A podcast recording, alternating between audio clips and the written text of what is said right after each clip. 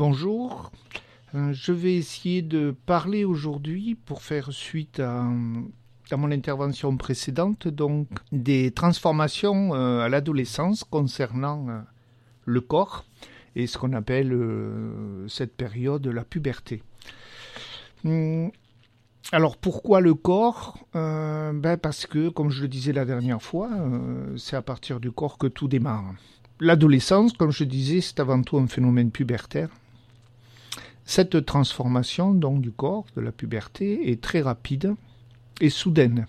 Et du fait de, sa soudaineté et de sa rapidité, elle peut être vécue comme une effraction, une cassure brutale entre le corps apaisé de l'enfant et celui sexué, euh, capable de procréation de l'adulte. Ce corps nouveau peut apparaître complètement étranger comme n'appartenant plus à son propriétaire. C'est un vécu euh, interne de cette modification.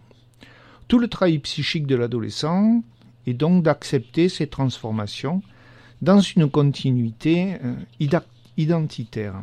Pour certains adolescents, le corps devient un ennemi, qu'il est trahi par ses rougeurs, par exemple, ses maladresses, ses boutons d'acné, la voix qui mue, euh, euh, ses formes naissantes et ses sensations nouvelles. Les changements corporels entraînent des attitudes diverses. Déjà du côté des désinvestissements du corps, par exemple, euh, certains adolescents, par exemple, qui refusent de se laver, ou des négligences, est mise en danger, c'est-à-dire où le corps est, maltraité. Ou à l'inverse, des surinvestissements corporels.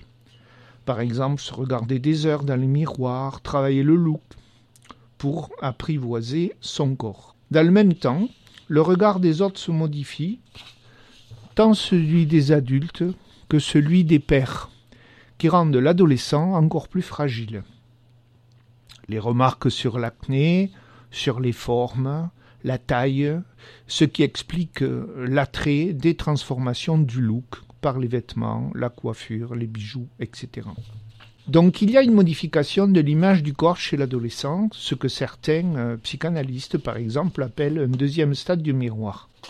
Alors qu'est-ce que c'est le stade du miroir? Bon, pour faire rapide, c'est que euh, l'enfant n'a pas, euh, au départ, enfin le bébé, on va dire, n'a pas euh, une conscience de, de, lui-même. Voilà, c'est-à-dire c'est un, c'est un corps pulsionnel agi par des mouvements internes désordonnés et à un moment donné, il va rencontrer dans le, dans le, dans le miroir. Alors, le miroir, c'est une métaphore hein, pour dire que c'est. Il va rencontrer l'autre, l'autre maternel, on va dire les choses comme ça, qui va lui donner euh, une unification de son propre corps, de son propre état. Voilà. Donc, c'est le regard de l'autre qui le constitue, qui l'unifie sur quelque chose qui est plus euh, du pulsionnel qui jusqu'à présent euh, s'exprime d'une façon désordonnée, on va dire un peu sauvage. Voilà. Donc le corps maternel, le regard du corps maternel, et puis du père ensuite, hein, va servir de contenant et donner une, une image psychique à ce bébé qui n'en a pas jusqu'à présent. Voilà. Donc c'est un stade où l'enfant donc euh, va, grâce à la présence de l'autre, se constituer également comme sujet, c'est-à-dire que euh, il anticipe la maîtrise euh, de son unité corporelle, il s'identifie à l'image de l'autre, voilà, hein, dans, une espèce de miroir. On voit ça, les expériences aux États-Unis avec ce qu'on appelle still face où euh, on a vu que certains euh, euh, bébés, par exemple, qui étaient confrontés à une image maternelle dépressive, se replier sur eux-mêmes et euh, arrêter un processus de développement et de vie. Voilà, pour dire les choses simples. C'est-à-dire que le, le bébé a besoin d'un retour de ces stimulations et en général, ces stimulations, il le trouve dans le regard de l'autre. Voilà, c'est-à-dire si la mère sourit, il va sourire. Si la, la, la maman bouge la tête, il va bouger la tête, etc., etc. Donc il y a une espèce de construction interne à partir de, de l'image renvoyée dans le regard de l'autre. À l'adolescence, donc, le travail de l'adolescence, ça va être un travail de détachement du regard de ses parents par rapport à ce qu'il est Et fort de ces nouvelles possibilités corporelles et ces transformations internes et externes, il va essayer de se construire une nouvelle image et une nouvelle identité qu'il va chercher dans le groupe des pairs. Voilà. Donc c'est pour ça que certains euh, psychanalystes vont appeler ça un deuxième stade du miroir. Le corps va donc, à l'image, par exemple, des super-héros, je pense à Spider-Man, offrir de nouvelles possibilités excitantes, enthousiasmantes ou mortifères. Donc il n'y a qu'à voir le premier film de, Sam Raimi, je crois que c'est ça, où on voit euh, le jeune futur euh, Spider-Man découvrir toutes ses potentialités corporelles. Voilà. Ce sont donc d'abord des transformations corporelles de la puberté qui vont initier tous les changements internes puis externes qui traversent l'adolescent. Ces changements corporels sont d'abord subis, donc ça c'est important, parce que euh, le fait d'être passif, ça peut entraîner souvent un, retour, euh, soit on rentre dans la dépression, ou alors on essaye de, de maîtriser euh, ce qu'on subit et d'en faire quelque chose de positif pour soi.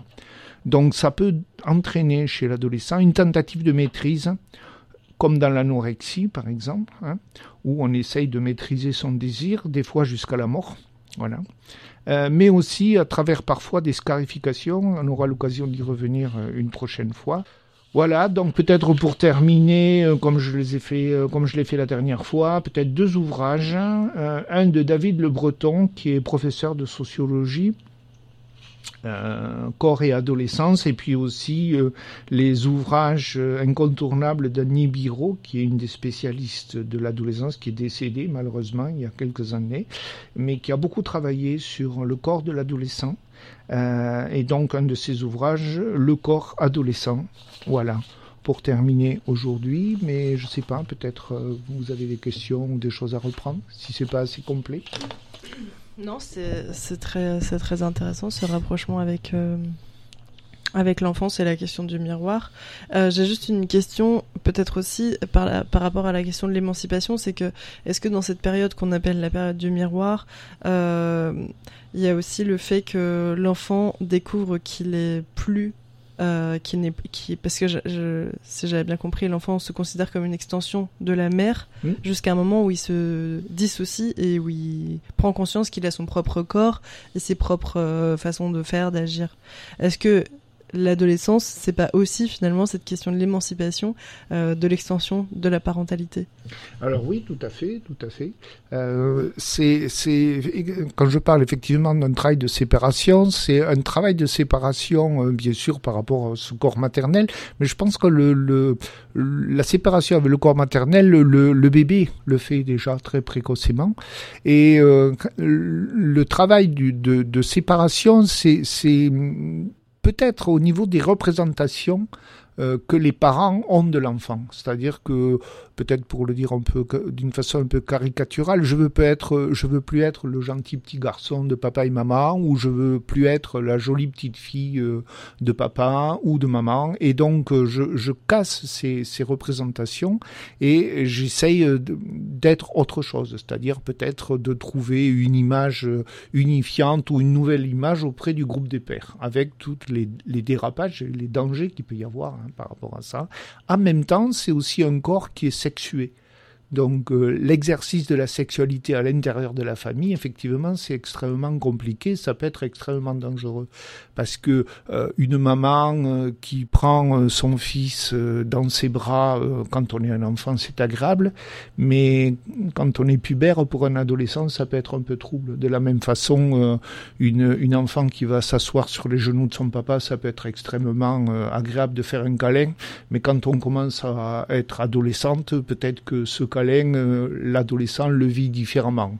Oui, la notion d'intimité aussi, par exemple, avec euh, la vision du corps dans la douche, des choses comme ça. Exactement, voilà tout à fait. Et donc, euh, ce travail de séparation, c'est aussi un travail de séparation au niveau de l'image, mais aussi un travail de séparation par rapport aux nouvelles émotions que je ressens quand je suis avec mes parents. Ce que les parents ont, besoin d'apprendre parce qu'ils n'ont pas forcément euh, cette espèce de séparation. C'est souvent dans la continuité qu'ils vivent les choses, alors que les adolescents, il y a une, il y a une coupure importante. Voilà.